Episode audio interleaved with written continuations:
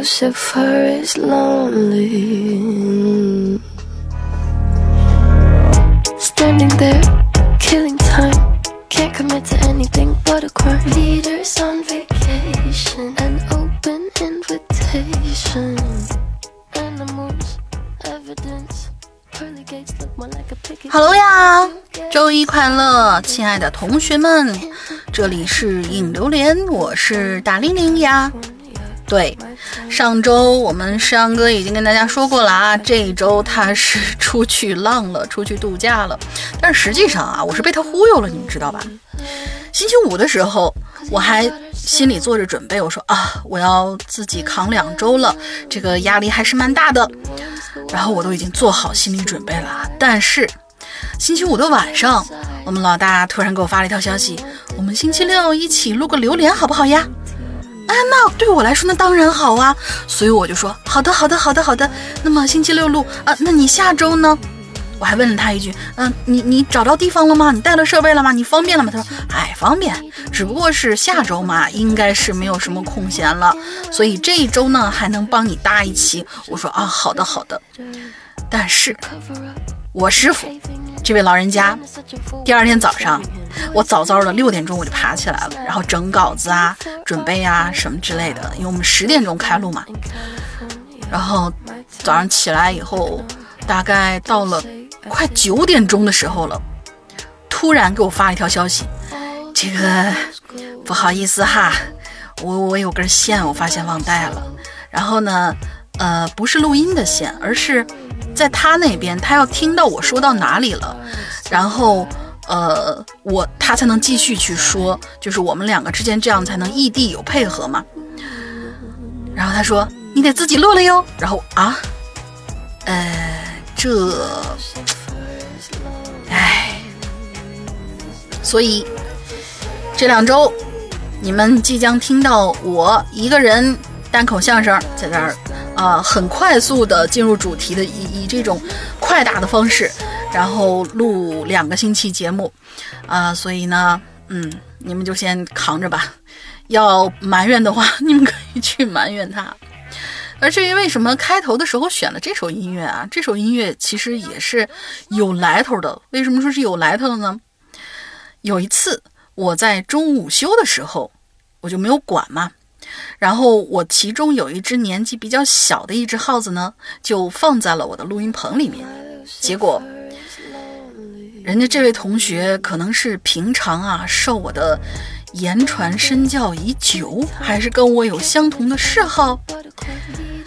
我在那午休，然后他就从笼子里面跑了出来，在笼子里边，呃，在笼子外面转了一圈之后呢。不知道怎么在我笔记本上划了了一通，居然就准确的找到了网易云。因为网易云在星期几的时候，反正是不管星期几吧，就是我直播完了之后，我是要把它关起来的。但是那个图标仍然，你们就是如果有 Mac 同的同学应该都知道，图标在最下面嘛。他就准确的找到了网易云，然后给我打开了，然后就在一直不停的，我也不知道他按照什么列表去播放的，就这个古灵精怪的这只花枝鼠啊，这只耗子啊，就帮我咔打开了音乐，然后就在我的桌子上到处乱转，我是硬生生的被。被这首歌，就是我现在给你们放的这首歌给吵醒了。我说谁在放歌这么大声音？因为我开着窗户嘛，外面的声音其实都能进来。我说我这附近也没有人跟我一样啊，有这种嗜好是吧？放歌放的声音很大啊。对，呃，我是不怕扰民的，因为我呃知道我。所住的环境的这些同学们都知道，我们这个地方是很多那种就是搞艺术那些人的工作室，所以日常情况下他是没有人住的，他们只是过来画画，画完画就直接回到他们自己的房子里去了。所以平常放歌声音就是我最最大，然后也不怕吵到别人。但是我万万没想到，我被吵醒了。然后我就坐起来，坐起来，哎，不对，这个歌儿这个风格怎么听着好像是我放的？赶紧跑到棚子里面一看，这位耗子同学，这位耗子同学正在我桌子上慢条斯理的啊，就是在那儿悠哉悠哉的来回踱着步，然后我的电脑里面正在放着这首歌，我说哈，好吧，你还真是我桌子上和肚子里的小机灵鬼儿。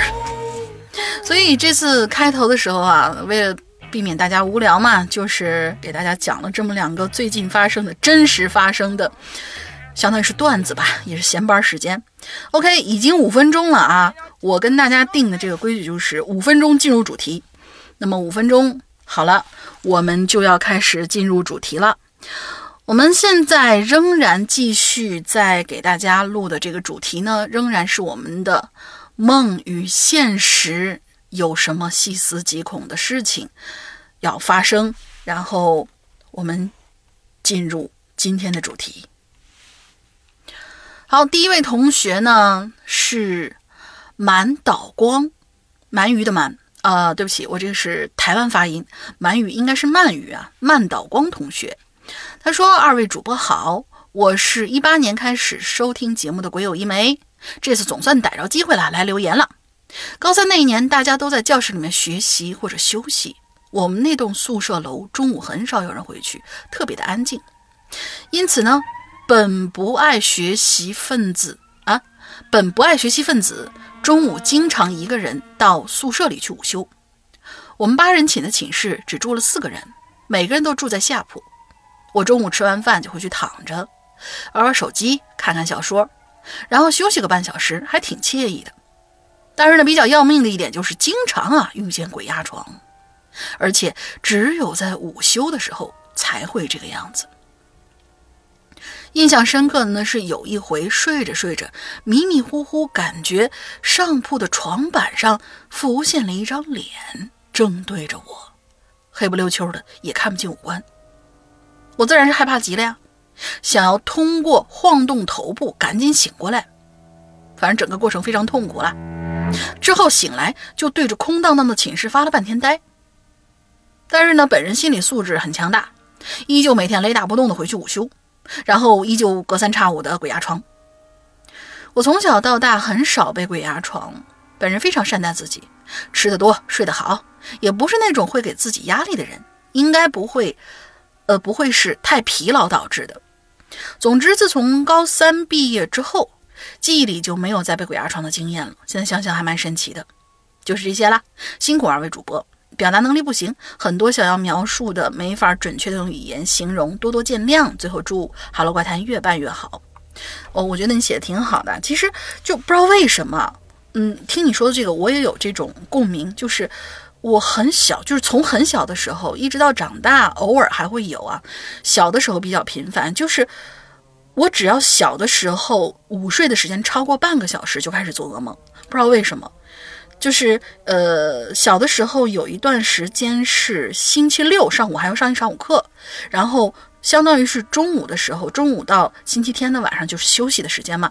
然后我星期六中午就可以相对睡的时间比较长，有的时候比如说十二点半吃完饭以后，我就躺下睡觉，只要是超过半个小时，因为中午回去睡觉都是半个小时时间，然后只要超过半个小时。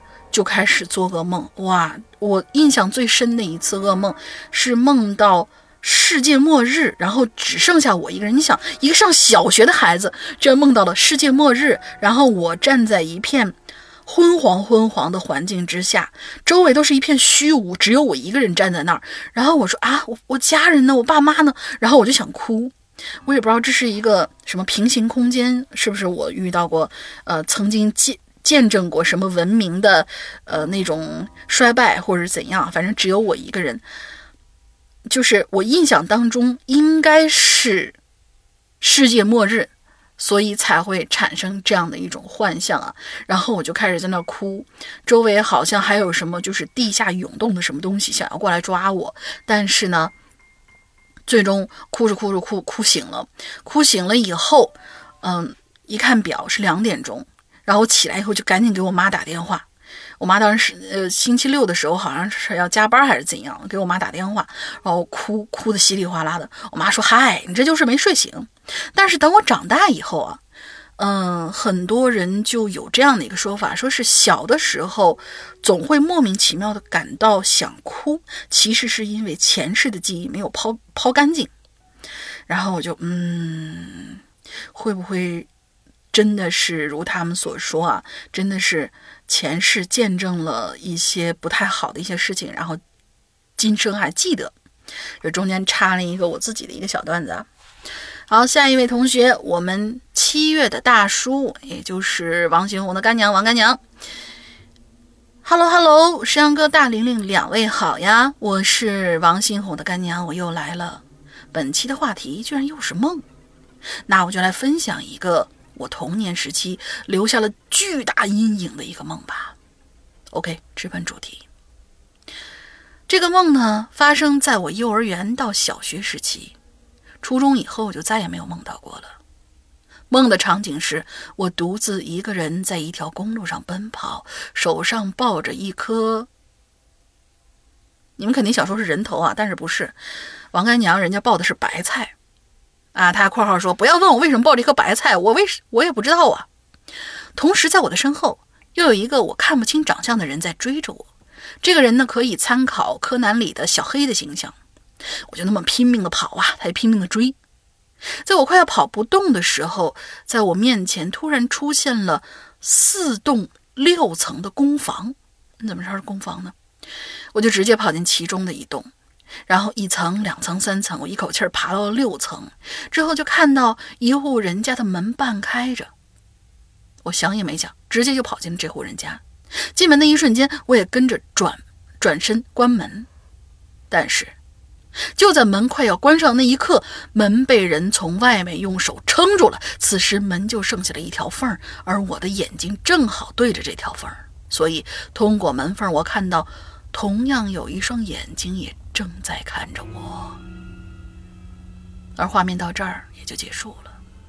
这个梦在这个年龄段，我重复做过无数次，每一次梦到都是同样的场景，就那样会再重复一遍。我不晓得为啥我会一直做这个梦啊！现在想想，其实挺神奇的。好了，这就是我这次分享的故事，希望大家喜欢啊！最后正儿八经的祝愿咱们哈喽怪谈越来越好，山哥注意身体，毕竟岁数也不小啦。谁说的？我们刘三岁，大玲玲越来越……嗯，都懂的。咱们下次见，爱你们，么么哒。呃，就是我我外公曾经跟我说过一件事情，就是说如果你梦到有人追，然后呃。一直在跑的话，可能是你心脏有点问题。当然，我们不希望是这个样子啊，也希望我外公只是说着玩的。呃，我突然想到了这一点，于是就说一下。那么，至于你为什么抱着白菜，你不是你是不是抢人家白菜了？就是人家小黑本身是卖白菜的，然后你是不是抢人家白菜了？然后你就对，就就一直被追，这个咱也不知道啊。嗯，王干娘，下次可以来说一说你你小时候是不是跟这些卖菜的商人关系不太好，还是怎样？我总之我是这么想的。好，下一位同学，远行吕宝生。哦，我们吕宝生同学老朋友了。大家好，龙姑娘好。呃，老大好，龙姑娘好。讲一段我自己跟梦境有关的经历吧。那个时候我在通州住。我爱人呢，每天晚上下班都很晚，再坐四十多分钟公交车回家。他每天快要下车之前，都会打电话唤我一下。我听见手机响，就会动身去车站接他回家。哎呀，莫名其妙的被塞了一嘴狗粮。我这真的是好好好老公，真的是好老公。那天也是。当我把他接回来之后，他呢就坐在床边玩手机，而我呢就迷迷糊糊在床里睡着了。我睡着睡着呢，突然就做了个梦，梦到我爱人快要下班了，让我去车站接他。而偏偏这个时候，现实当中我爱人的手机也响了，这个手机铃声呢就投射到了我的梦里。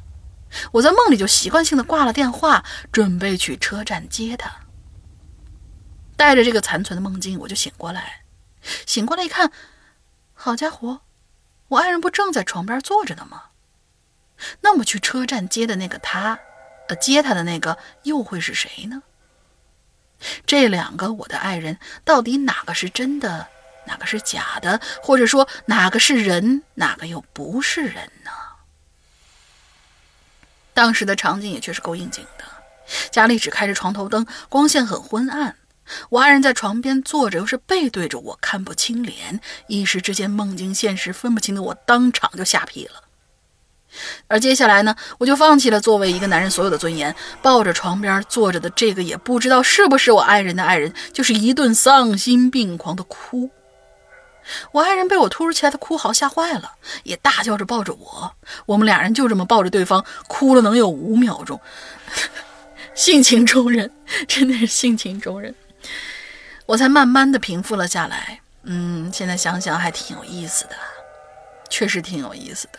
就是这种睡懵了的这种情况啊，呃，嗯，没想到大人也会有，我以为就小孩会会会哭着哭着会怎么样的。啊，插一个题外话，老大还记得咱们的沙城，沙子的沙，城市的城，哎，这个这这两个字不错，作为咱们进进群密码吧。沙城，吕宝生应该是给咱们有写新的东西了，好期待。他说：“老大，你还记得咱们的沙城吗？目前已经改到第七集了，写完发给你看一下。感谢老大对作品提出宝贵意见。最后说一句哈喽怪谈就是牛掰，爱咋咋地。嗯。”其实就是这种梦境和现实重叠的时候，有那么有那么一瞬间，你可能会是一个大悲大喜的。因为有人说过，如果你把一个人突然叫醒的话，你让他做什么，他就会做什么。而这个时候呢，说明你跟你的老婆的关系真的是非常非常的好，然后你是非常非常在意她的，就是嗯那种，呃。可能是你抛下了你梦境当中的那个妻子，然后选择了现实当中的妻子，还是怎样啊？不知道，这个也可以用平行空间来解释。哎，突然发现，只要有了量子力学和平行空间，我们什么东西都能解决。哎呀，果然现在这个就是大爷的这种事情啊，真的是可以渗透到生活里面的角角落落里面。好，下一位同学呢叫果果，二位主播好，果果又来留言了。这次是等了好久的梦，记得以前也写过，但是没有被读到，今天就来再写一遍吧。我记得上高上初中的时候做了一个非常非常恐怖的梦，刚刚进入梦乡就看到大人们在做烧烤，我在一旁玩起来，而突然我就发现后面黑黑的，好像有人，我就过去了，没想到追过去就发现一个恐怖的人，应该。是个鬼吧？呃，不是，你这恐怖的人像是一个鬼，是指他，比如说什么什么烂脸啦，眼珠子掉出来，还是怎样？还是就是一个追过去才发现是一个什么白衣红衣长发，就吐着舌头那那种情况呢？不知道，他那没写。他说我当时就吓懵了，直接往另外一个方向跑。不过我没有往来的方向跑，因为我一过去就会就会被抓住。可是跑到尽头，鬼也追上来了，我就只好拼命的抵抗。我先是把他两个眼珠子给拿下来了，我天哪，又给折断，又折断了他的四肢，然后我就逃之夭夭了。这个时候我醒了过来，哦，原来是噩梦啊，身上全是冷汗。好了，两位主播再见，拜拜。特别爱鬼影的果果，我有的时候梦到有东西，就是有那种恐怖东西抓我的时候，嗯。我会想奋力去打它，但是这个时候我突然发现我根本就使不上劲儿。不知道大家有没有这种情况？我会，就是你，比如说你想咬它，或者说你想打它，但是整个就像是，也不是打在棉花上，就是你这个拳冲出去的时候，你是使了全身的劲儿的，但是落到那儿就是轻轻的一落，轻轻的落下，然后你再那个就是用力往前打的时候。就会就就根本使不上劲儿，所以你这个能够把他眼珠子抠下来，或者说是能把他四肢打断，这个佩服佩服佩服。下次我也试试看。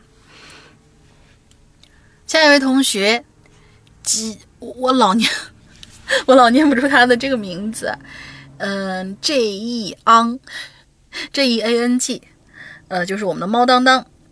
老大，玲玲好。猫当当也写不出大长文，就冒头喘口气，证明我还在。对于一个沾枕头三分钟入睡的孩子来说，噩梦还是比较少的。不过突然想起小学时候的一个事儿，大概六岁左右吧，刚搬到新家，有段时间不知道为啥，一闭眼睛就能看到万花筒一般的花纹的图案，完全无法入睡。心里还伴随着特别大的恐惧。后来奶奶找了看事儿的人帮忙看，那时候太小了，也不知道具体啥原因，好像还烧了点纸符啥的，后面就慢慢好了。那时候年纪太小，记忆比较模糊，就是对闭着眼睛那个场景的印象那个画面的印象是非常深刻的。不知道各位鬼友有没有类似的经历，可否解惑？这应该是唯一遇到比较奇怪的，呃，我觉得是应该是跟梦有关的事情吧。就这样啦，Hello 怪谈 Number One，万花筒的花纹，这个还是蛮奇怪的啊，不知道同同学们有没有共鸣？我是没有，我梦到东西会比较具象。嗯，好，再下一位，我们速度是不是太快了？这才刚录了十五分钟，就已经过去将近一半的内容了。啊，好吧，我我我我我我我我过那个内容就是这么快啊，就所以如果大家希望我把语速放慢一点，或者说密集度没有这么高的话，可以跟我提出来。下一位同学 King，两位主播好，最喜欢在人间节目，就是我们现在的奇了怪了。每次睡着要起夜的时候都会做梦，梦的最多其实就是在到处找卫生间，还有可能会做些。呃，还有可能会做些梦到同学、家人、同事之类的事儿，梦醒了就会去上厕所，这是什么原理呢？其实就是跟你的生理有关系了。我是这么解释，他这儿写完了。我觉得这个原理其实就是跟你的这个生理是有关系的。比如说是，嗯，你梦，你做梦会梦到突然你一个失足，然后摔了一跤，有可能你真的会从床上滚下来，或者说是你。呃，突然就什么抻了一下脚之类的，老人们说什么就是半夜踢一下腿会长个儿。啊，当然这只是一个说法而已了。实际上就是你的大脑在指挥你的身体，你的身体没有完全的休息下来的时候，你的大脑给他的一个指令。呃，当然也有那些比较幽默的一种解释方法，就说是你的大脑觉得你可能睡得有点太死了，之后他会稍微的动你一下，证明呃，就是说是有点像。旁边蹲着一只猫，然后看着主人，哎，主人怎么一直保持这个状态？是不是挂了呀？然后过去推一推，你的大脑这个时候也会给你这样的讯号，就是推你一下，或者让你的某个身体的部位动一下，然后就是哎，你还活着不？大概就是这个意思啊。而至于上厕所这个，就就太好解释了。我跟你说。呃，我记得我们之前好像有提到过，就是说，如果你在梦里面找厕所的话，你这个时候一定要醒过来，而且一定不要找到，找到以后一定不要上出来，不然的话你就等着洗床单吧，真的会是这个样子。所以，就大脑是个很神奇的东西，我们所有的身体，包括你睡着以后你的身体支配，肯定都是跟着大脑一起来的。嗯，好，下位同学，巴啦啦。巴啦啦呼呼，呼呼，巴啦啦呼呼，嗯，啊，都要午睡了，又被拉回来来写一个吧，手敲的啊。梦五花八门，光怪陆离，要写的太多了。放学了，还是熟悉的街道，还是那堵高高的水泥围墙，阴侧的围墙拐角，蹲着民民二小区的那个疯媳妇儿，挺惨的。家里老人过世早，家里老人过世的早，夫妇二人在工厂上班，怀着孕，老公在轧钢厂车间出了事儿，人没了，孩子也因为自己忧思过度流掉了，天天在小区围墙抱着假孩子，等着孩子他爸回来。我放学路过啊，自从第一次经过时有过对话，从别人口中。得知他可怜的身世，我就再也不敢仔细看他了，因为我发现他在梦里会经常追逐我。没有走过山和大海，但是会走过一座很白色的高塔，非常非常高。从塔底的小门上来，围绕着高高的、高耸的白塔内壁是无尽盘旋上向上的楼梯，楼梯没有扶手。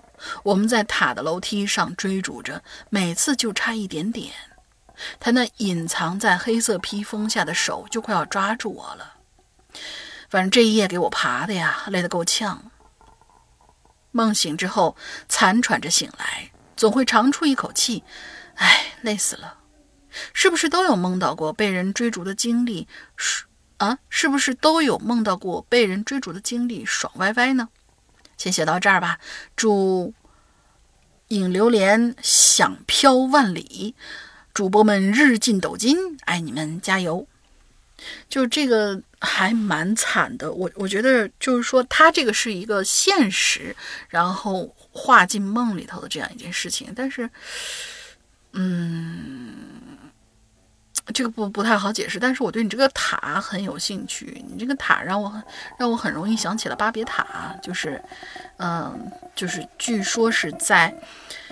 呃，很早很早很早很早很早创世之前吧，人类想要建立这样的一座塔，想要去跟神去沟通，而神呢，发现这个塔越建越高，越建越高，然后就非常害怕，就把这个神给就把这个塔给打断了。嗯，就是嗯，那座塔呢叫做巴别塔，有很多人呢说自己已经找到了巴别塔的遗迹啊，当然这个其实也是写在圣经那些故事里面的。具体存不存在过不知道，但是其实我有曾经，呃，联想过。现在美国不是有一个叫呃，不是，不是现在啊，是很早以前就有。美国有一个著名的景点叫魔鬼塔，我一直觉得他们实际上那个魔鬼塔应该是一个风化了的，嗯，树就是从从中间断掉的一棵树，应该是一棵树。的就类似像化石那样的，应该是上古时期的留下来这么一个东西。最后应该是非常非常大的一棵树，这之后从某一个位置断掉以后，现在留下像一座山一样。但是我一直在想，如果说这个就是巴别塔的遗迹呢？这个真的是不知道，因为印第安人们会觉得这个塔，呃，就是这个这个魔鬼塔。呃的这个景景点呢，实际上是通天的。他们站在塔上面就可以与天上的神沟通。嗯，这是印第安的某些部族的一些传说啊。扯远了，好像跟这个故事没什么关系。不好意思，巴拉拉。好，下一位同学周小乔，哈哈哈哈哈呃。哎，你这是吃了饭过来留的？石羊哥、龙英姐好，我是追星女孩小乔。上大学以来一直在网易云听节目，后来补档了所有的往期，慢慢就在 APP 上听了。过年野生榴莲那会儿发过一次邮箱，嗯，但是没有被吃到，所以这次算是我第一次留言吧。本来以为我的第一篇留言会写长篇大论，但是看了一下楼下大家也太热情了，我就不多说了。天天做梦，梦醒来都会很快忘记。唯一难受的点是，大部分都是梦到生离死别，啊，人生不得志啊什么的，也不梦见一下爱豆啥的。嗨，真是。祝《哈喽怪谈》越来越好。不是，哎，哦，这是两句诗啊。不是逢人苦遇君，一狂一侠一温文啊，真的是喜欢《哈喽怪谈》，也有也有一些很奇妙的缘分。所以身边的朋友们都被我种草了，哈哈哈。嗯，感谢你的种草。我我我我决定现在去查一下这两句诗是什么意思。嗯，啊，意思是不是我每逢遇到的人就会竭力的赞誉你？你实在是又狂放又侠义又温文尔雅，出自出自清代诗人龚自珍《乙亥杂诗》。OK，大概大概的意思呢，就是不说每逢遇到的人就。尽心竭力的去赞誉你，你实在是又狂放又侠义又温文尔雅。世人以肝胆就像秦时的明月那么亮，送给我的友情又像山岭上的白云那么多。就是他这前两句让我觉得他似乎在形容李白一样。嗯，不知道大家有没有跟我这样的感觉啊？就是又狂又侠义又温文尔雅的一个人。好，谢谢小乔。下一位同学叫初学者，哟吼，是阳哥大玲玲好呀！什么梦又来了？关于梦吧，稀奇古怪的梦都让我做了个遍了，什么末日场景啊、残肢断臂呀、不知名的怪物啊什么的都有过，和现实有交集的梦也有货。下面是出货时间，好的，嗯，被尿憋醒了，摸黑起来撒尿，尿完回房间，刚关上门，迷糊之间，模模糊糊的就看到床上躺了一个人，顿时脑子就是一炸，不敢动了。窗帘什么的全是放下来的，根本就看不清我床上躺的是谁。正当我七上八下的时候，躺在床上的黑影好像动了，我飞快的后撤一步，按下了门旁边的灯开关，我醒过来了。也就是刚才出去上厕所那个是你的灵魂呗？我可以这么理解吗？嗯，这是他的第一段啊。第二段，半夜迷迷糊糊的醒来，入眼是一片昏暗，心想这他妈才几点呢？突然觉得门口那片黑的地方有些不正常，仔细的一看，有个人影站在那儿，瞬间我就炸毛了，我根本不敢动。可是黑影根本看不到那个人的脸。我慢慢的伸手去摸床边的灯开关，就在我慢慢伸手摸开关的时候，突然那个黑影也有了动作，我也一把加速度，啪的一声打开了开关，我醒了。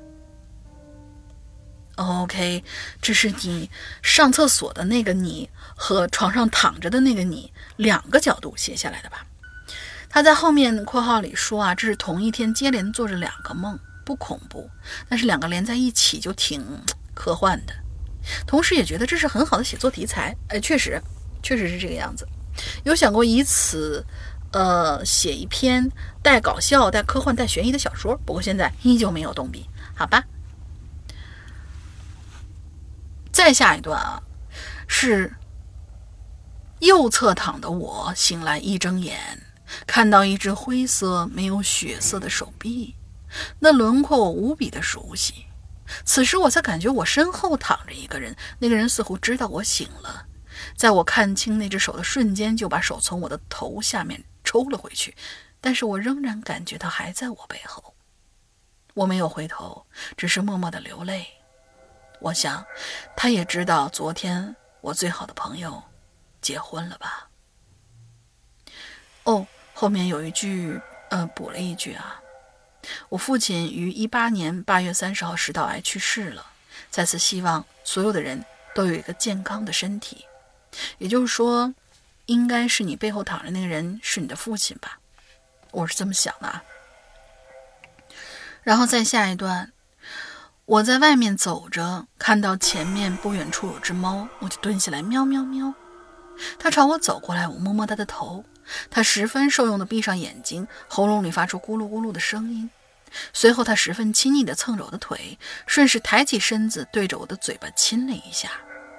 我也欢天喜地地迎上去亲他。在他离开我嘴唇的时候，我却看清那个似人似猫的脸，直立的瞳孔盯着我，露出一丝奸计得逞的表情。他猛地吸了一口气，我瞬间醒过来，同时感觉胸腔里还有一股热气什么的被抽走了。我坐起来看看房间，没觉得有哪儿不对，倒头就继续睡了。我分析一下最后的这个故事，应该是一个啊幻化成猫的一个人，为了修行在到处的吸阳气吗？很有可能是这个样子，因为有点像那个以前《聊斋》里面写那个尸变，就是呃周老大也曾经翻写过那一篇，就是嗯有这种。修行的这些这些怪物，在晚上睡觉的时候会吸走人的阳气啊？好吧，《大话西游》里也有。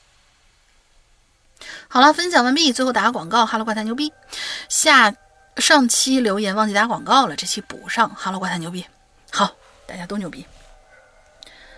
下一位同学，存在即完美啊，我喜欢这个这句话。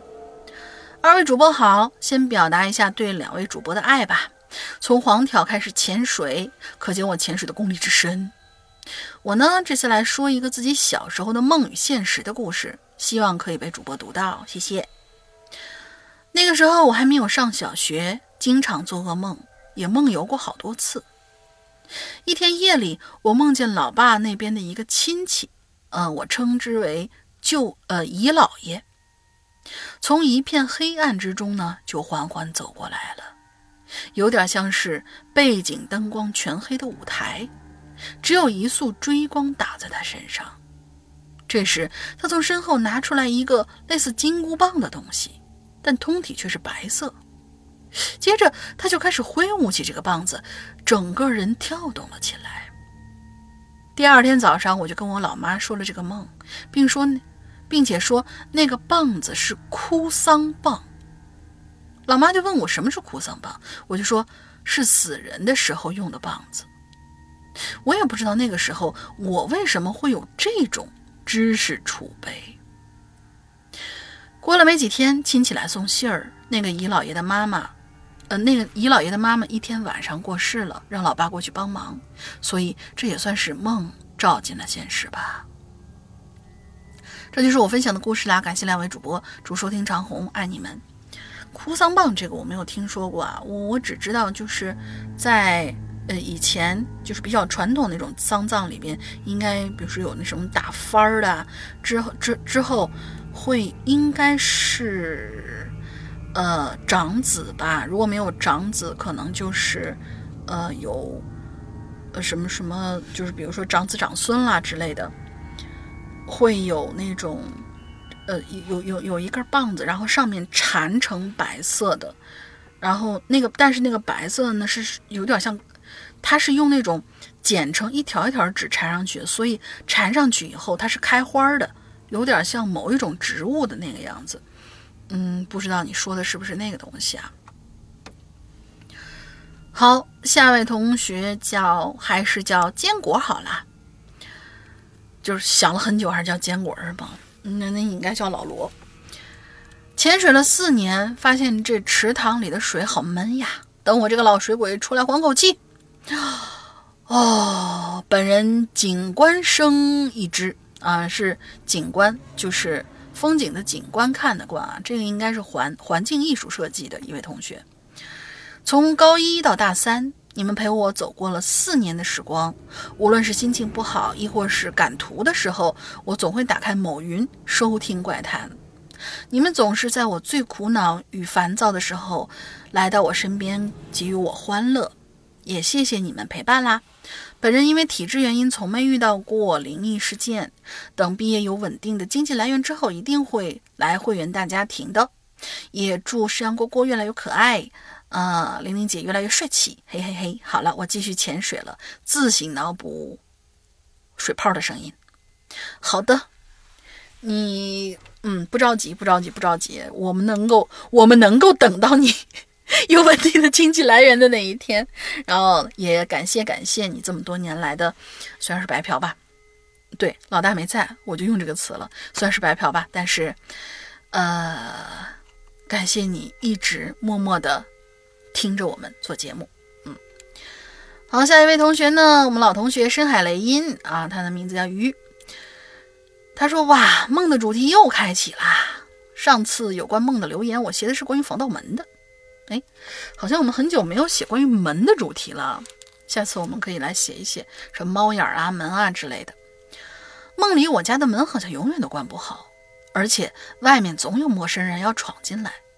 当我想报警的时候，要么就是电话拨错号拨不出去，要么就是拨通了，结果电话那头是个更奇怪的人。上次我还说来着，没准以后会梦到后续，结果就在几周之前，后续。还真的来了。那天醒来，我觉得应该是早上，是该起床的时候了。我坐了起来，一扭头就发现卧室门附近的桌子上有个瘦小的女孩，十岁左右的样子。她靠着墙，跪坐在地上，上半身侧趴在桌子上，在睡觉。我觉得我好像认识她，又好像不认识。就在我思考的时候，他醒了，抬头看着我，一副天真无邪的样子。我问：“你是谁啊？怎么跑到我房间里来？怎么趴在这种地方睡觉啊？”小女孩笑了一下：“你不知道吗，姐姐？我每天都会在这个地方睡觉哦。”这怎么可能呢？我在防盗门都是锁好的，卧室门有的是关着的。如果在睡觉之前发现家里多出来这样一个人，我早就报警了。他又笑了一下，天真的笑容里隐藏着说不出的怪异。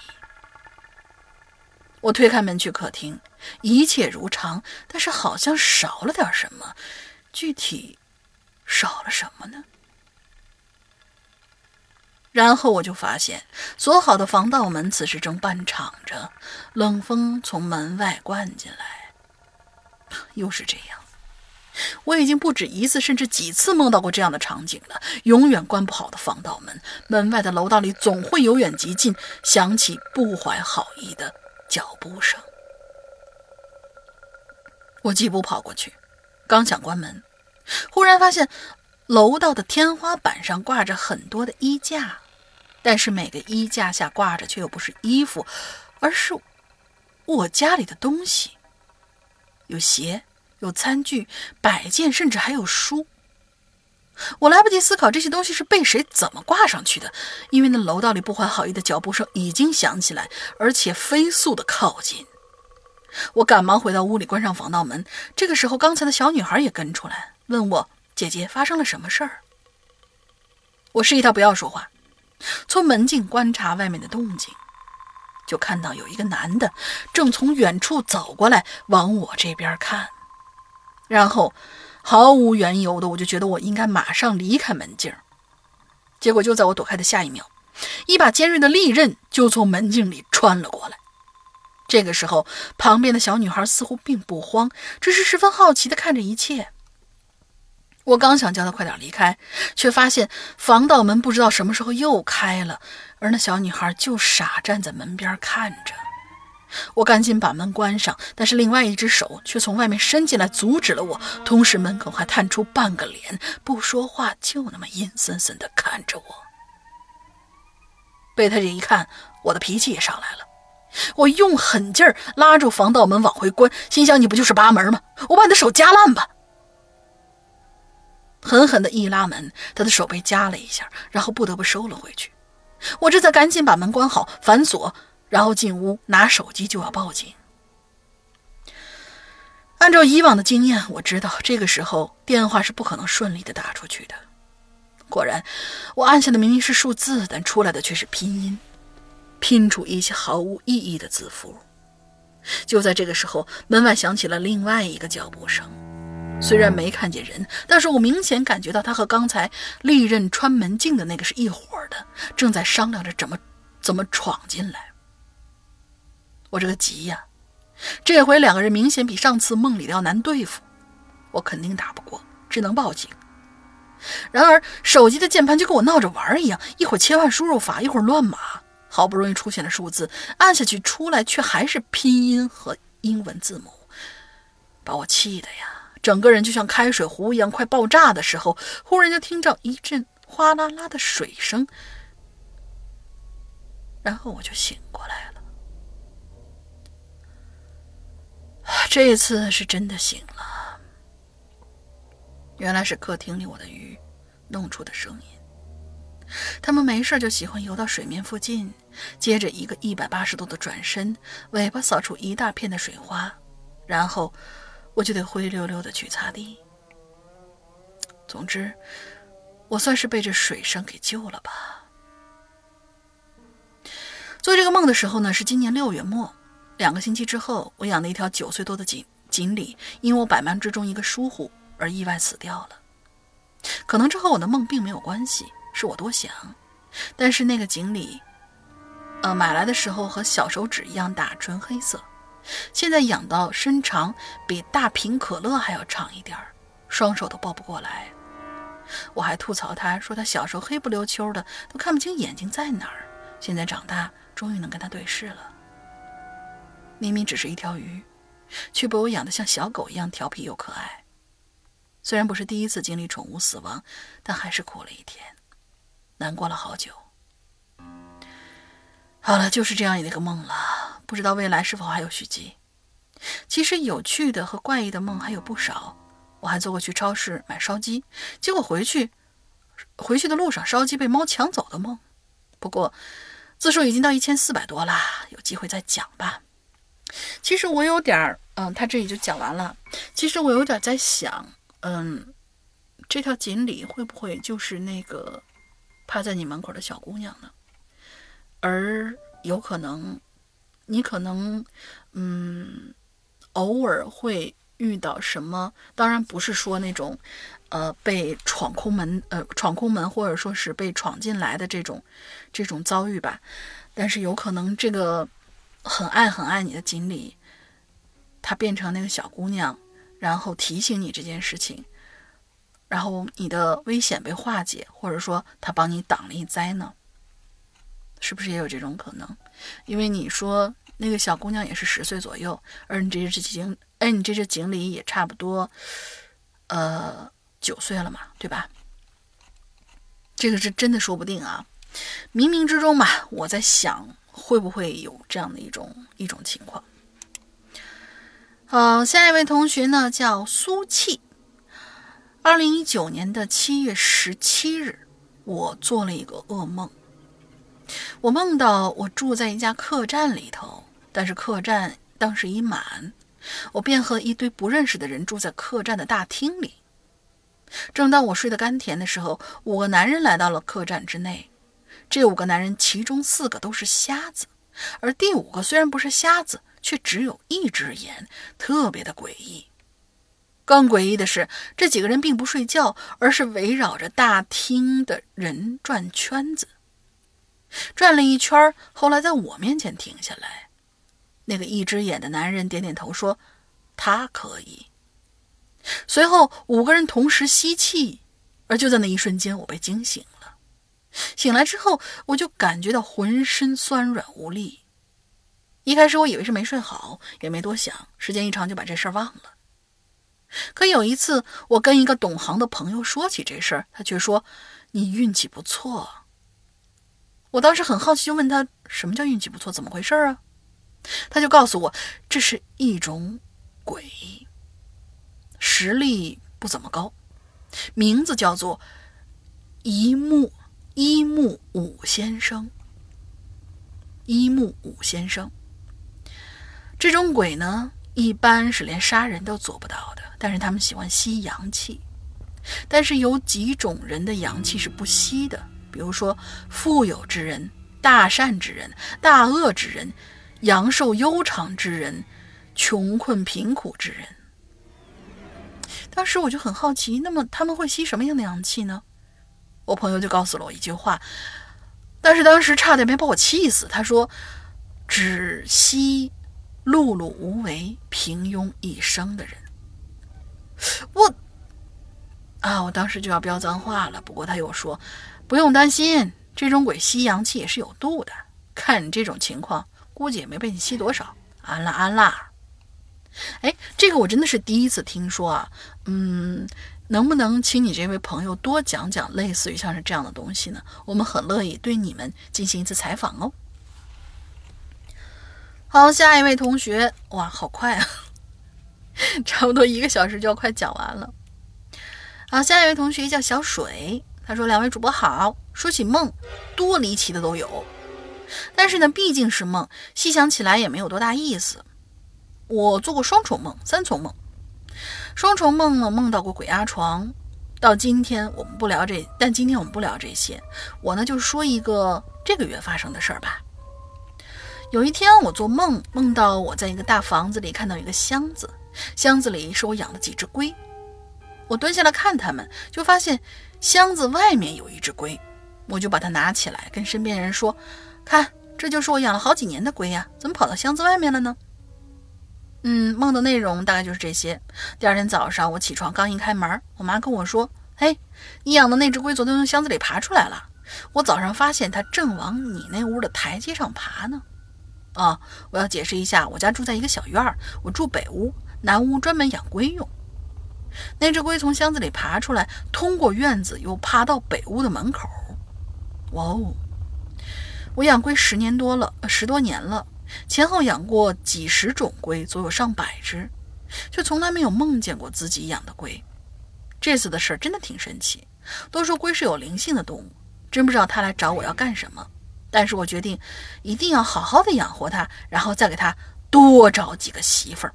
好的，好的，好的，这是应该的。他估计啊，就是跑过来告诉你，嘿，小水呀，你你你你说好的，你给我这这找媳妇儿，你不能说你这千年的王八万年的龟，你你给我养到这呃九千岁的时候，你才给我找媳妇儿吧？是不是？可能是这个样子啊，哼，不知道。接下来同学呢是拉小样，一哎。应该是题目吧，题目叫做“夜楼妖鬼”。大阶梯教室是我们学校闹鬼最凶的地方。传说多年前有位大哥喝醉了，呃，喝醉了，在阶梯教室醒酒。醒来时候，教室里已经断电了，大哥被锁在教室里出不去。只听得教室里悉悉嗦嗦一阵怪响。大哥就借着酒气，手拿着拖布一通乱打，之后安然入睡。第二天醒来，却发现教室里有一对黄鼠狼已经双双毙命。这黄鼠狼啊，原本是修炼的神仙，死后化为厉鬼，在这教室里作祟。如果你在这自习，遇到停电，一定要马上离开，不然必被厉鬼所获，从此人间蒸发。不过呢，阶梯教室灯管太高，晚上自习室过于昏暗，去自习室的人并不多。那天周五，我和宿舍兄弟们出去通宵，第二天回来发现已经是一一夜的大雪了。回学校碰见几个南方的女生要出去赏雪。班花也在其中，看见我们就邀我们一起，但是兄弟们都很疲惫，不太愿意去。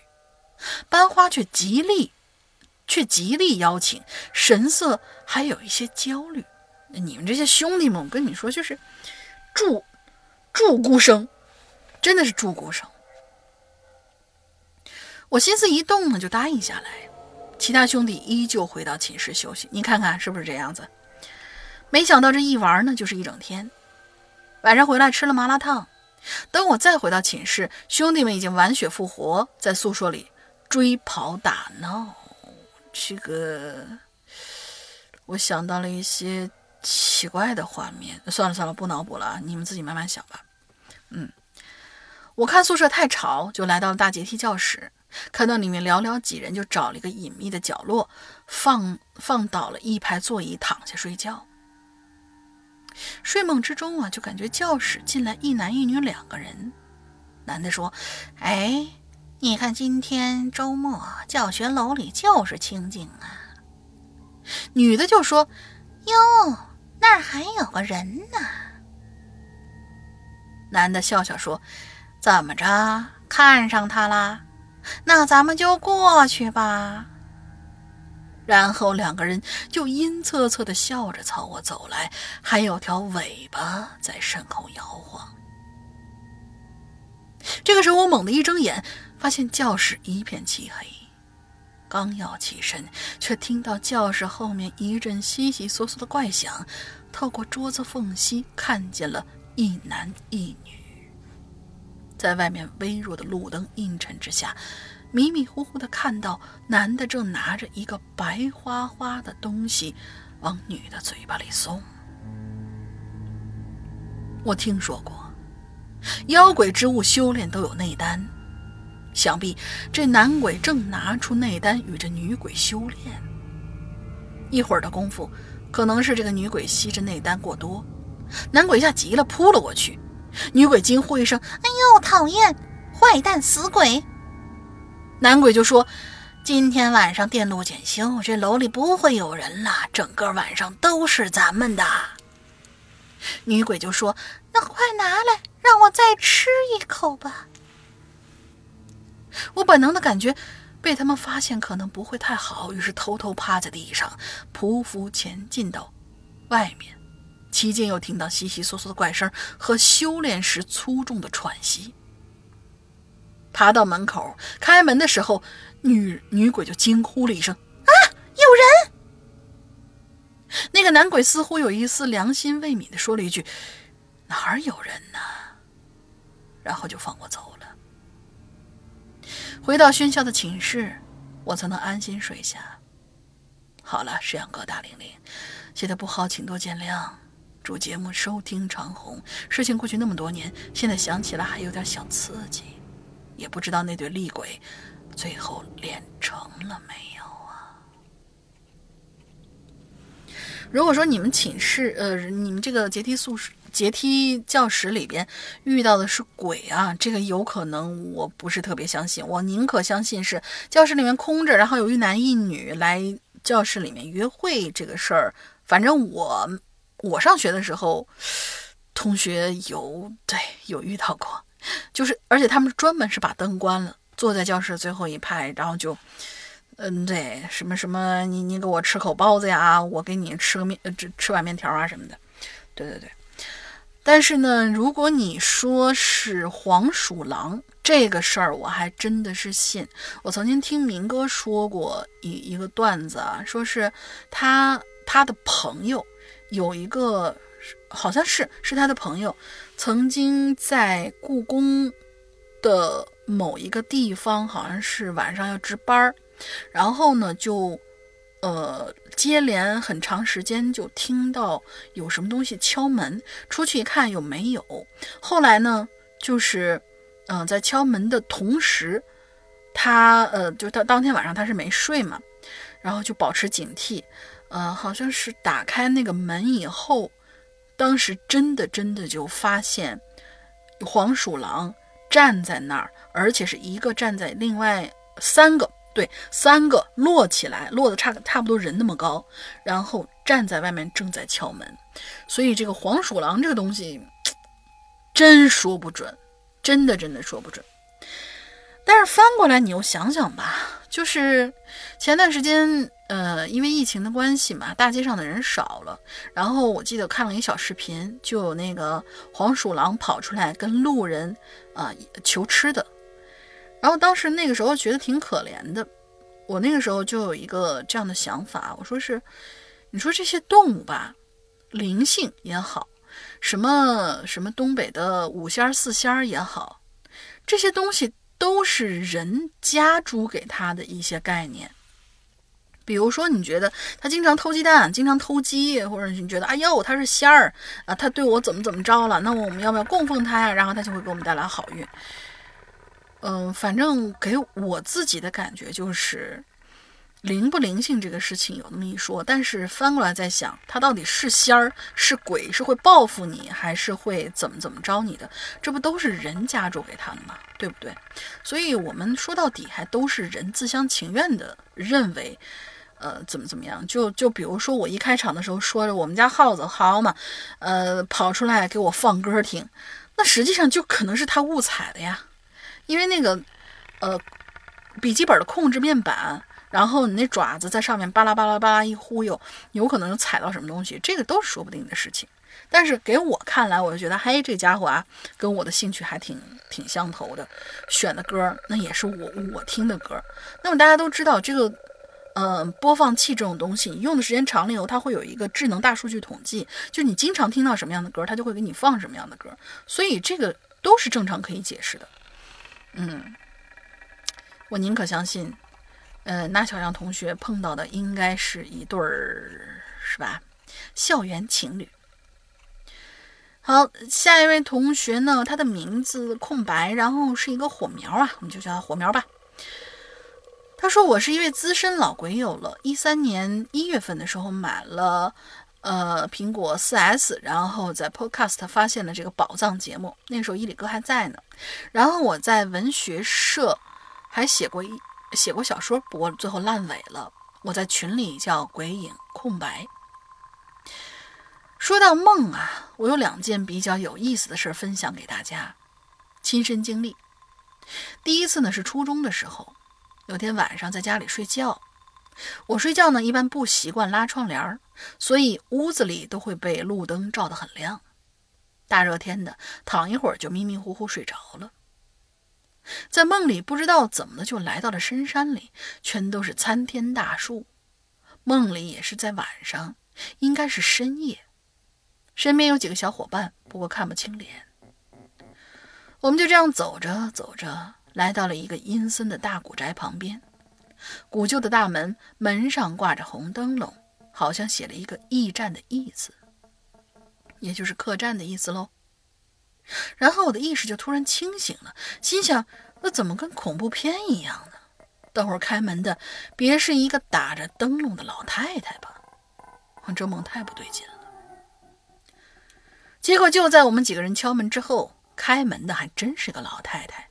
打着个白灯笼，长得和恐怖片里一模一样，满脸都是皱纹我一看，心想不好，这梦要是再做下去，肯定就是噩梦了呗。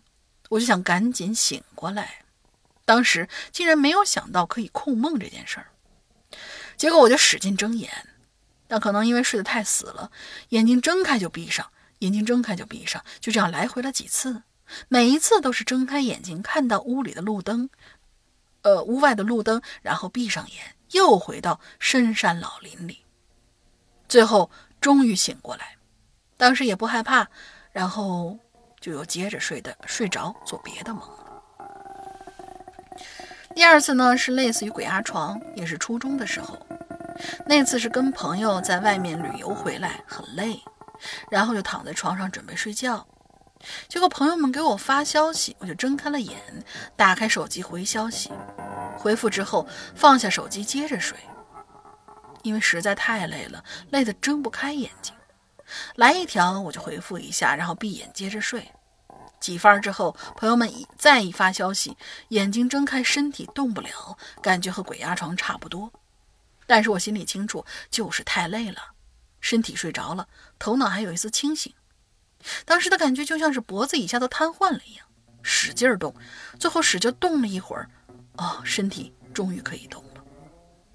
好了，就这两次比较有意思，跟大家分享一下，就是陈述一下，没有当成小说写，感觉有可能像流水账。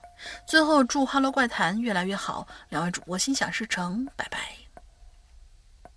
其实就是说梦这个事情，你是，呃。控梦这个事儿吧，你进去以后，因为你总觉得好像你身处在了某个某个地方，然后你不太能够，尤其是那种很真实的，就是说你不太能够觉得你自己可以掌握它。但是如果有一些人他进行了一些控梦的训练的话，我们以前的鬼友也曾经有过，就是进到梦里面以后自己控梦，然后你就能控制。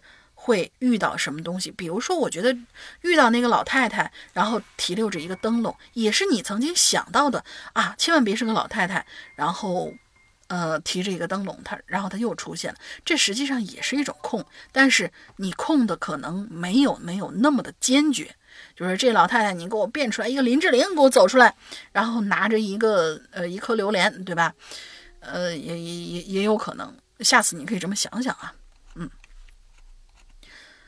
再下一位同学叫 Always，Hello，老大好，大玲玲好，我子晨儿又来留言了。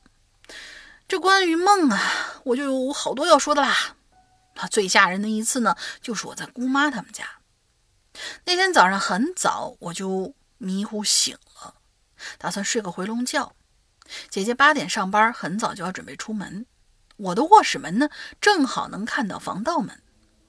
那个时候啊，姐姐正在换鞋呢，一转眼就看到一个黑衣男的在我房间跟前死死盯着我。哎，是你一转眼吧？我以为你姐姐一转眼呢。我先是被他吓了一跳，紧接着就开始耳鸣，之后不能动，努力了好几下，一声大喊把我从困境之中解救了出来。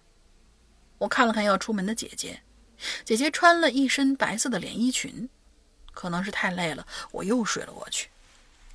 晚上下班，晚上姐姐下班回家，我提起这事儿，她说：“啊，我早上听你喊来着，是不是做噩梦了？”好吧，我也这么觉得，也许就是梦中梦吧。但是姐姐今天穿的衣服是我早上看见的连衣裙呢。小的时候，我总会梦见世界末日，有的时候会梦见死人找我帮忙，这可能是白天恐怖片看多的缘故吧。还有一个梦，既惊悚又充满着温情。这有个前提呀，那段时间我很倒霉，经常被学校记过，成绩也不断下滑。有颗牙竟然半夜吃薯片的时候被硌掉了。你吃的是什么薯片？就是什么什么什什么薯？就是铁的吗？嗯，好吧。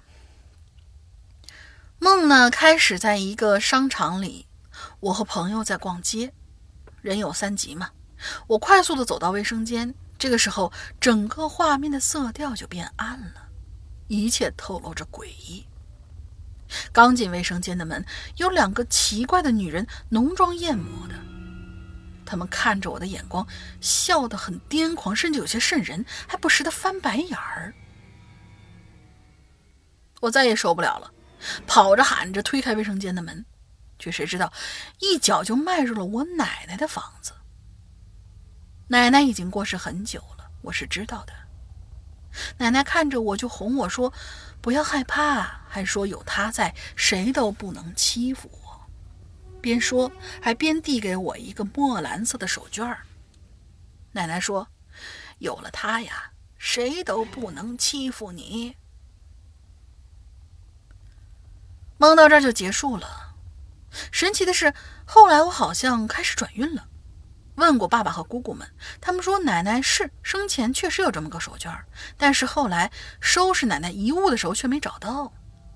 有可能是冥冥之中奶奶在保佑我吧。还有一些别的梦，有的还挺有意思的，有机会再说啊！祝《哈喽怪谈》越来越好，祝鬼友们也要天天快乐呀！嗯，有的时候这个老人呐，老人会给你。带来莫名其妙的这种心安还真是有的。前段时间我也梦到了我的外公啊，然后我外公也是梦到我就就就赶紧拉过来说：“我给你准备压岁钱了。”然后我当时还哭得挺伤心的，因为我梦里面是有这个意识的，看见外公一瞬间我开心的，但是梦到后面我是有这个意识的，说是嗯就是就是呃就是家里面的人已经去世了嘛，然后我就开始哭，然后哭着哭哭醒了，哭醒了以后还。就就不甘心，然后又坐在那儿，就真的是啊，你可以想象，都已经这么大的人了，然后坐在那儿，一个人在黑暗里面嗷嗷嗷的在那儿哭，真的是控制不住的。所以可以想象，奶奶以前一定很疼你。嗯，下一位同学叫做龙卷风暴，他说：“两位主播好，我是四年多的鬼友，今天第一次来留言。”语句不通的地方，还请见谅。长话短说啊，直奔主题。记得去年蒙蒙细雨的一天早上，正常上班，早上没有活，在客户休息区跟同事聊天儿就看到角落的货架，呃，在看到角落货架的一瞬间，我心里一惊啊，因为我看到了一个在梦里梦到的场景，看到了一个在梦里梦到的一模一样的场景。我的坐姿、货架陈列的位置都是一样的。店面还是新搬来的。还有一个在老家的时候有那么一个梦，因为疫情啊，上一个就完了是吧？就是那个场景，新搬来的那个场景是曾经你做过的一个一一个梦，是一模一样的，对吧？嗯，还有一个在老家时候有一个梦啊，因为疫情，今年在老家待了很长的一段时间。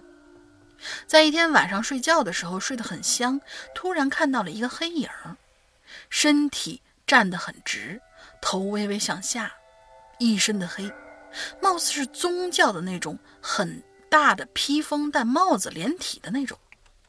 这个时候心里很害怕，想问他是谁，只感觉自己的喉咙被什么东西卡住了，发不出声，然后想抬起手脚，可是不听使唤。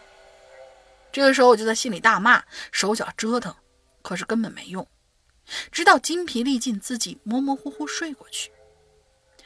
第二天，第一缕阳光照进房间，我迷迷糊糊醒过来，看到门口响起了昨天晚上的梦。这个时候，我妈叫我起床去姥姥家。吃完早饭，和妈妈去姥姥家。进到进到姥姥家之后，突然就看到角落里的大黄，也就是这狗狗，开始对我嘶叫。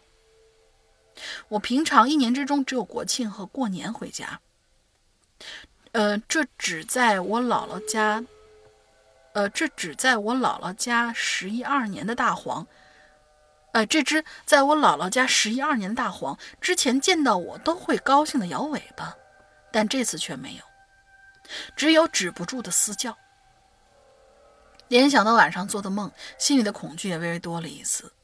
好了，让我感到惊、震惊和恐惧的梦暂时只有这两个，其余的也有，就是早上起来记不起来了。嗯，越想忘的越多，不知道能不能被读到呢？最后祝愿鬼影越来越好，嗯，越走路越宽还要长。祝老大还有美丽大玲玲天天快乐、开心快乐，大喊一声：“Hello，快太牛逼！”其实我觉得你想多了，这个真的确实是想多了。这个狗这个东西，如果你在外边曾经路上沾到过它不喜欢的气味，呃，因为它们本身首先看到你是熟悉的人形之后，最重要的，它们还是用鼻子去辨别嘛。当它闻到你身上有可能有什么，比如说，呃，尤其是啊，尤其是在之前你遇到过比它大型的狗。或者说他不喜欢那些动物的味道，或者说人的味道的话，他肯定会对你特别的那个什么的。然后你你不如你凑近点儿，然后让他仔细闻闻看，这样的话他应该就不会对你怎样了。就是狗狗这种东西吧，嗯，有的时候也挺好哄的。但是我曾经有遇到过怎么也哄不熟的狗，就我我们亲戚家的狗，怎么也哄不熟，从就是。大概拿回来只有只有小臂那么长的时候，一直到长到现在，大概有一米多长。呃，一只土是土狗，是那个田园犬。但是那只狗特别奇怪，从小到大对我和我爸就充满着敌意，就是哪怕你喂它吃东西，它也是，呃，吃吃完以后，然后因为咱按道理来说，咱们应该都是属于狗狗，可能就是越喂越熟嘛。嗯，慢慢慢慢就会喂熟。但是那只狗狗，自从它它来到我们亲戚家以后，可能好多好多好多年了。然后每一次去了他们家以后，就我们两个人是，呃，就是我和我爸在家里面是不能站起来走动的。只要一走动，那两只狗绝对会。哦，对，它还有一个小伙伴儿，那只狗狗还有一个小伙伴儿，是一个长毛的一个一个田园犬。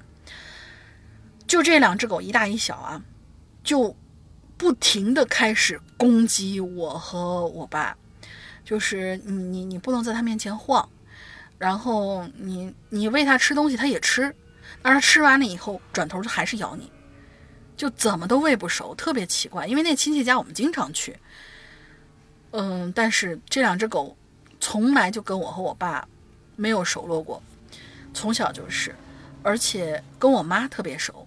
跟我爸，我和我爸就完全是不熟。这个事儿，我我一直记恨到现在，就觉得还挺奇怪的。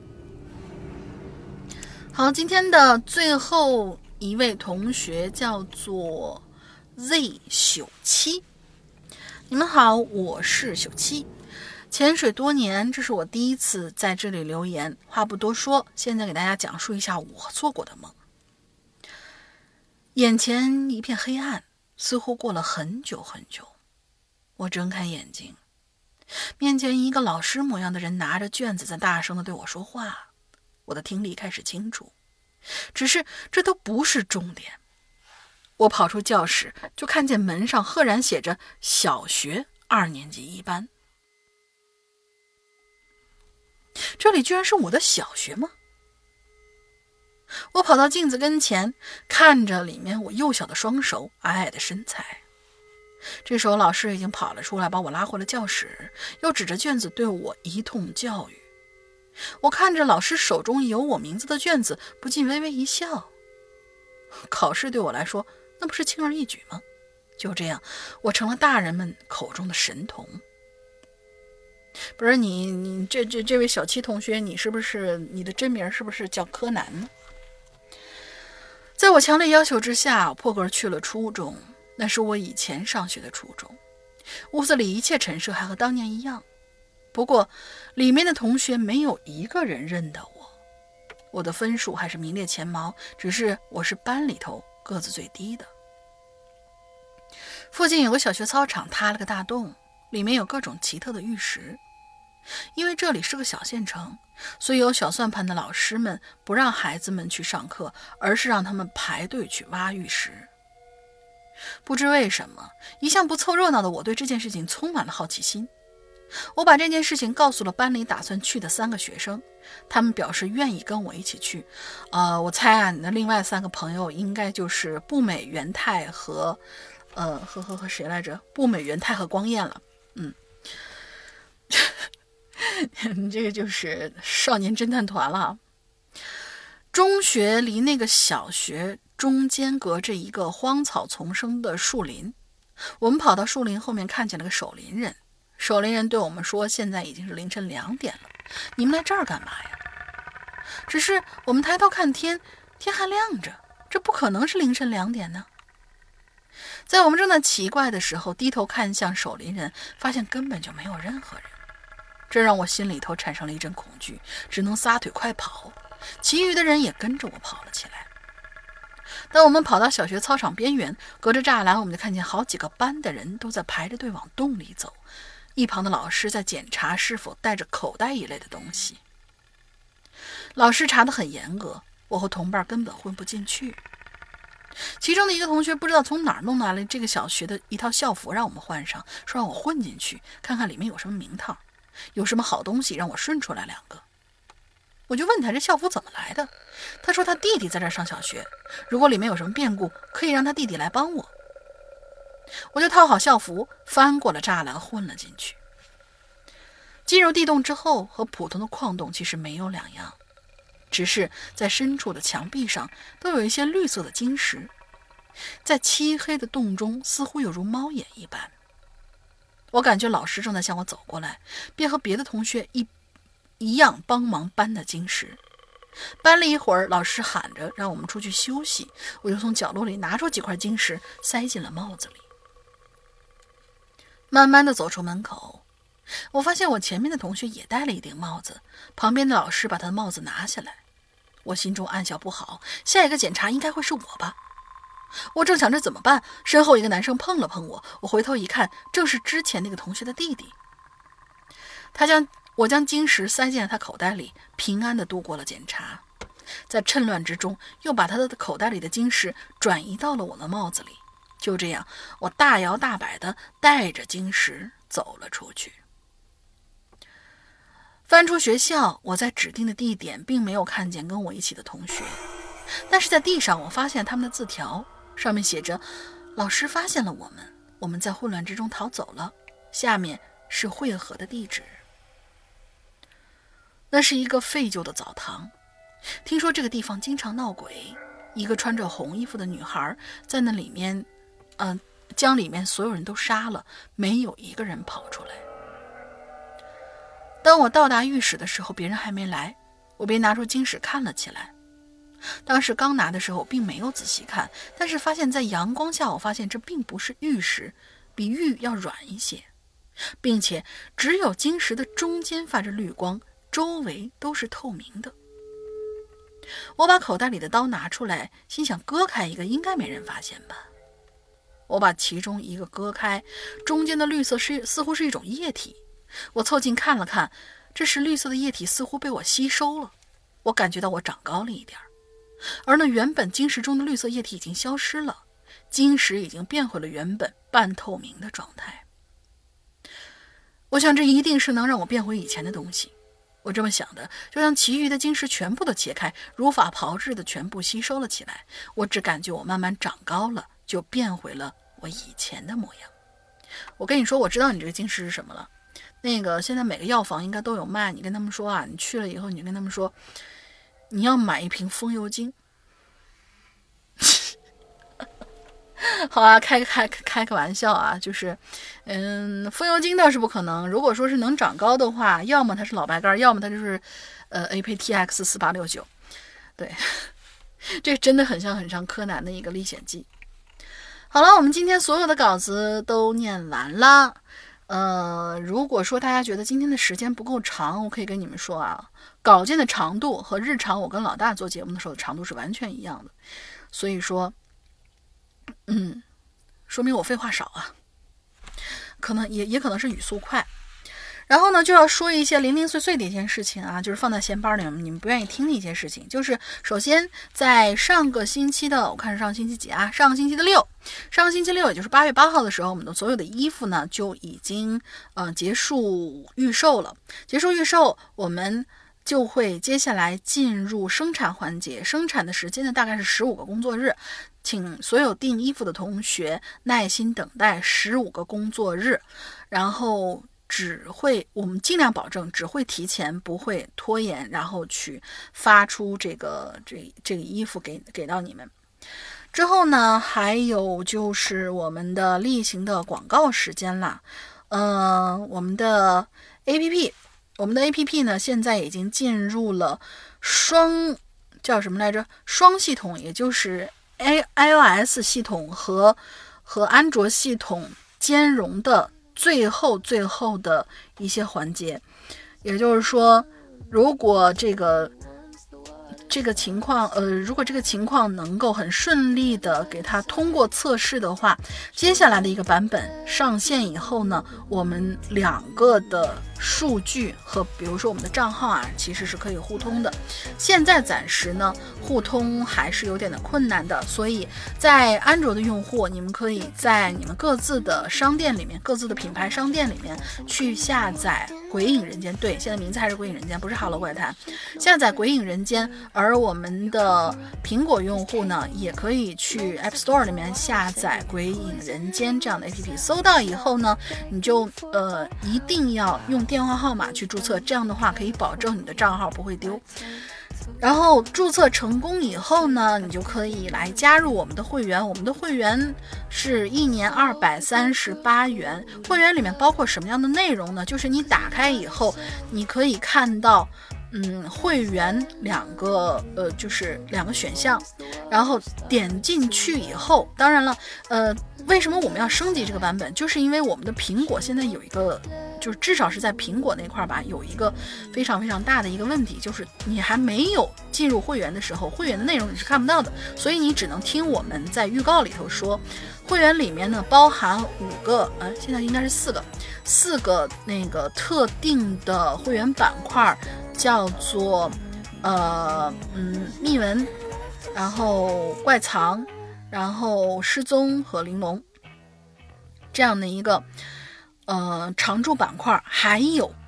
最大最大的重点就是我们所有的新上架的所有的节目，包括我们直播时候的完整的纯净版的录音剪辑，比如说老大讲的《午夜末班车》，还有呃。紫金陈老师的所有的作品，几乎所有的作品，比如说低智商犯罪啦，还有高智商犯罪的后两部啦，什么之类的啊啊，包括我在直播里面讲的，嗯，天才像师，也就是秘藏，还有，呃，还有什么来着？哦，对对对，我在泰国卖佛牌那几年，都会在里边。就是你们日常在直播里面听到那些东西，你们就觉得我们好像。听着听着听着听着，哎，怎么就删档了呢？跟后面连不上了呢？因为我们会把它做成剪辑版、高清剪辑版。我们的这个这个直播出来的这个版本啊，是因为在 APP 里面，就是他们的自主 APP，比如说花椒啦，还有那个荔枝里面被压缩过的，压缩过以后，其实它的码率并不是很高。而我们在 APP 里面可以给大家听到高清的。完整的，而且要剪掉中间的一些，比如说错误的一些东西啦，还有前面后面那些打扰到你们听内容的这些东西，做一个纯净版出来，然后供给我们的会员听。当然，除了这些以后，我们还有每一年的季播，还有各种各样的长篇节目，比如说《长安十二时辰》一百多集的，还有。嗯，还有那个叫叫叫什么来着？不行，内容太多了，我我我记不起来了。啊，《长安十二时辰》，还有《坏小孩》，还有《河神》，还有呃呃老大的，哎，老大的什么来着？不行，老大的老大的内容太多了，我要现在看一眼才能念得出来。因为大家想想看，我们就是建立了这个机制以后，我们是每年每年的每天每天都在更新，然后已经坚持了这么多年了，所以里面的内容真的是，哦对，还有呃环界，环界呢，也就是叫什么来着，《午夜凶铃》的原著，然后还有管系列，就是铃木光司的管系列，还有还有老千，然后还有什么？还有十四分之一，呃，世人公寓，反正有好多好多好多故事，我现在根本就是根本就刷不到底。我现在就就那个会员专区那一块，我就刷不到底。而这些故事啊，可以跟大家说，是完全不会拿出来售卖的。而我们会员区和拿出来售卖的两区域呢，是是两块。售卖的区域是代表已经上架了，上架以后呢，相当于是我们就会从会员区把它挪出去，而我们会员区有百分之八十的内容是不会挪出去的。所以你们在外边，哪怕你能单集单集的购买，比如说花什么呃六块钱，或者说是花二三十块钱、三四十块钱买到那个专辑。也是跟会员专区内容不冲突的，所以还是建议大家来享受我们的会员专区里面的日日更新。这样折合下来的话，一年平均每天的话都不到一块钱。听故事，你每天交的电费，我估计都要比我们听一集故事的那个时间要要要呃那个价格要高。所以呢，还是非常非常的划算的。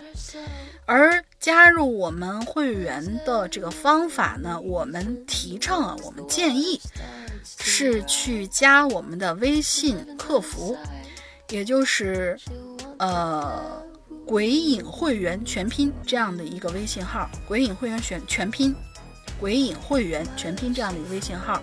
然后你加到他以后呢，而且你加他的时候一定要说你是已经购买了要加入群，还是。呃，要加入我们的会员群，还是要购买会员？你一定要跟他说清楚，然后你就可以去申请加他，他会，呃，我们的客服姐姐会帮你办理的。嗯，大概就是这样的吧。我对做广告这个事情真的是不是非常非常熟练，大家可以看到了，我不就是每次老大在后面说各种各样广告的时候，我都是不太吭气的。对，所以 做的不好，请大家多多包涵。